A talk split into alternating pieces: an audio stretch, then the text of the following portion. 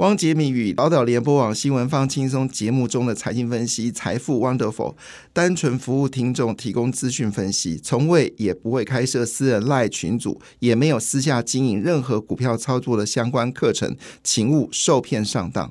大家好，我是汪杰明。你现在收听的是 Wonderful 财富 Wonderful，麻烦你一定要订阅哦，并且打开小铃铛，叮当叮当，绝对让大家啊吸收最新的国际情势以及台股的发展，在理财投资上面也有杰明最新的知识跟观点哦。那昨天的美国股市呢，果不其然是大跌的哈。那费半指数呢，跌幅比较深，一口气跌了将近三点三五个百分点。辉达救不了美国联准局决定要继续升息的一个态势哦。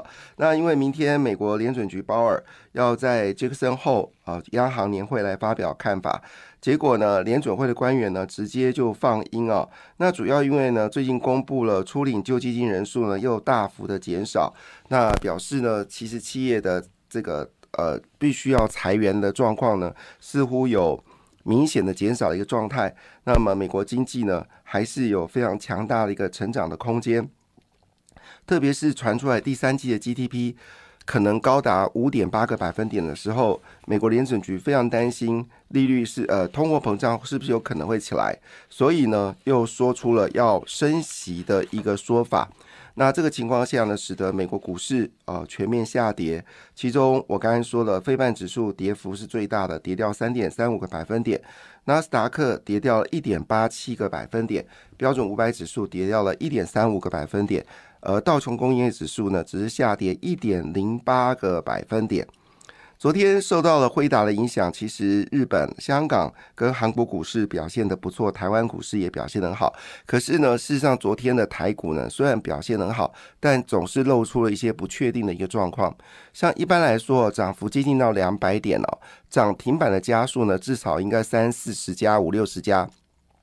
应该跑不掉，但昨天呢，其实涨停板的家数并不多，这是第一点。第二点呢，昨天伟创呢一开盘上涨了六个百分点，最后下跌四个百分点，也露出了市场上的一些不确定性的一个状况。所以呢，呃，这两天会进入到就是短线上的修正啊。外资今天应该是大卖超，因为呢，主要是因为美国联准局很可能会升息。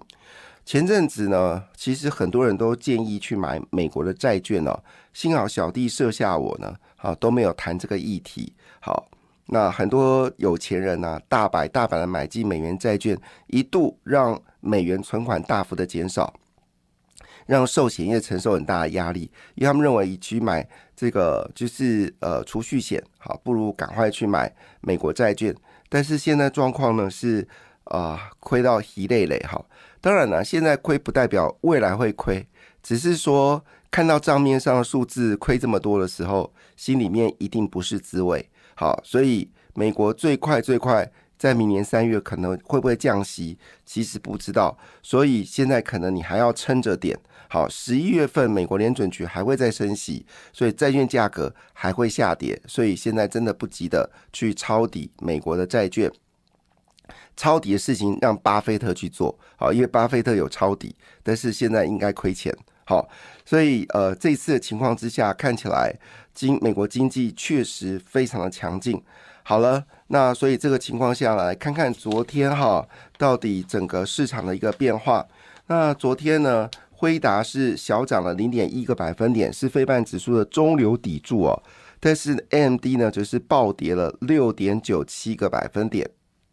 当然，辉达的快乐要建筑在 MD 的痛苦了哈，因为 MD 到目前为止，米二二五零、米三百到底卖的好不好，没有答案。但是呢，因为市场对辉达需求大幅增加，就对 MD 的这个未来就有些疑惑，所以。跌幅非常可怕，一口气跌了将近七个百分点，非常可怕的数字。那台积电呢？台积电没跌很多，其实台积电也还好，只跌了一点七九个百分点。联电跌幅比较少，只跌了一点一七个百分点哦。最近传出来一件事情啊，联电也做了类似 CoWAS 的封装测试的这个能量，而且这能量成长幅度是预期成长两倍哦。所以会不会让联电的股价有机会走高呢？好，那辉达一度曾经涨到五百零二点六六美金哦，那最后呢只涨了零点一个百分点，是到四百七十一点六三美金。好，那当然辉达的财报是令人为之惊艳啊。那这个我们再来谈这个事情。好了，苹果是跌掉了二点六个二个百分点，特斯拉跌掉二点八八个百分点。迪士尼跌掉了三点九一个百分点。好，迪士尼当然最主要的并不是主题乐园了，现在主要是 Disney d i 呃 Disney Plus 的一个订单，据了解数字也在减少当中。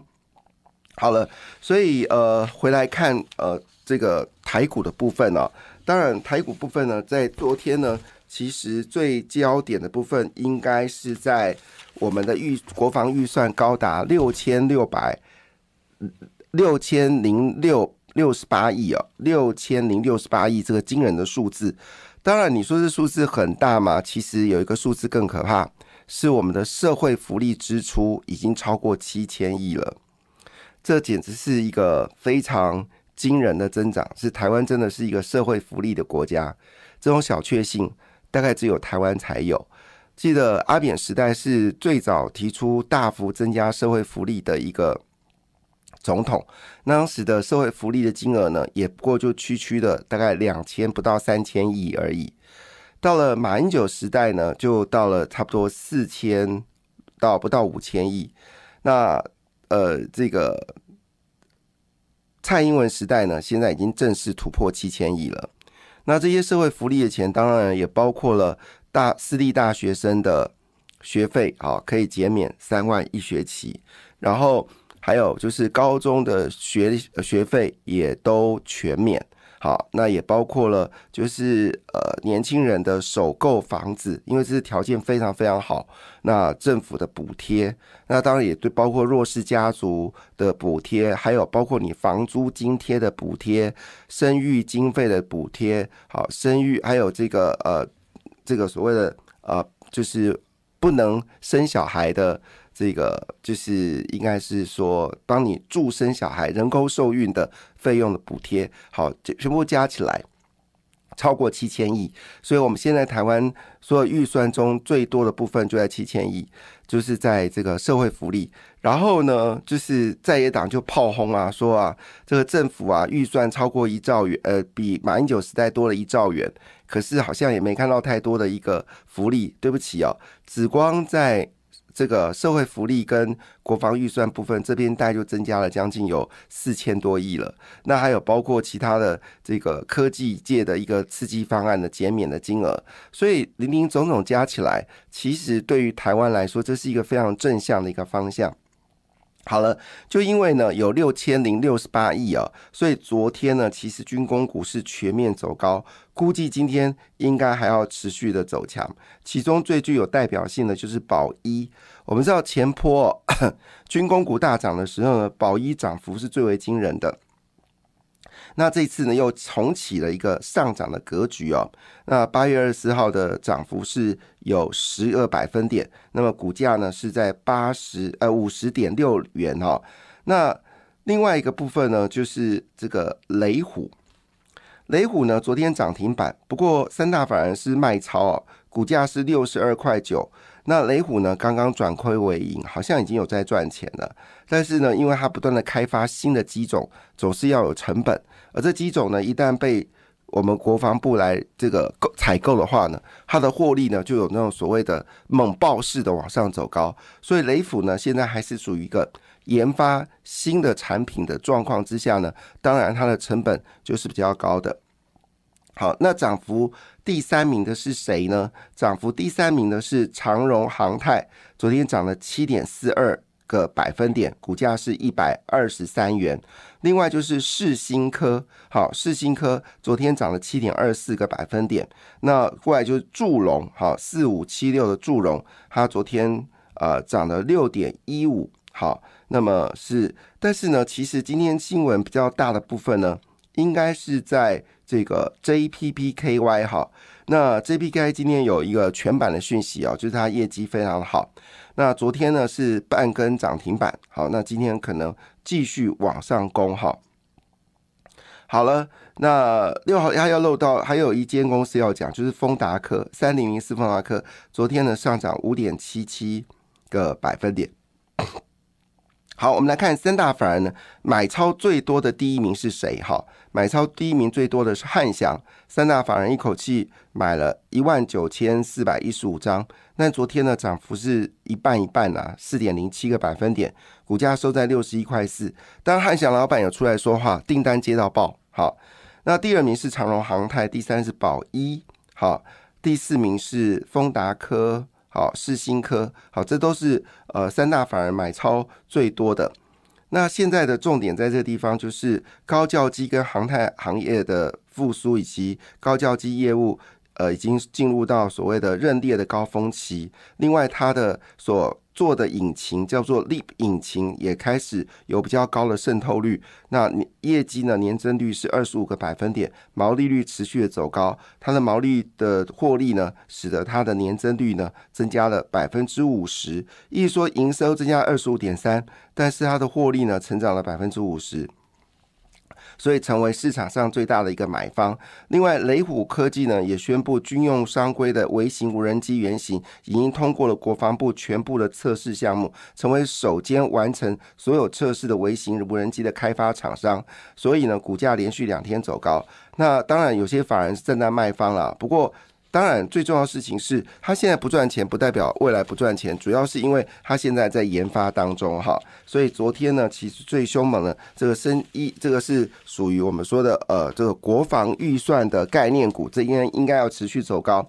那么同时间呢，也有几个公司呢，也可以稍微谈一下，那就是我们说的这个英特雷，英特雷刚刚并没有在我们所讨论的范围之内，那。英特尔是做三五大三五家族的哈，那三五家族就是这个呃烟啊，什么这个镓啊，什么呃地呀，哈这种所谓三五族的这种呃金属，那它是专门做这个。那这些产品呢，主要也有用在所谓的高科技里面的，像是红化红化外线的镭啊，或者其他的这些发射元件等等。好，那。他们最近呢有得到了就是政府的预助，好，那同时他也因应美国晶片的补助呢，要发行二点二亿的这个 CB 来筹资，好，这是英特尔的消息。那另外呢就是有关全新。那全新呢，基本上呢，它是以四百 G 的短讯发这端供货中国跟美系的厂商啊。那它也打进了所谓的 Chat GPT 啊。好，这是在国防这部分呢，其实今天可能还是成为焦点。今天的股票焦点呢，应该还是落在观光，还有包括了就是短线上面，就是今天短线上面，好，应该是落在就是。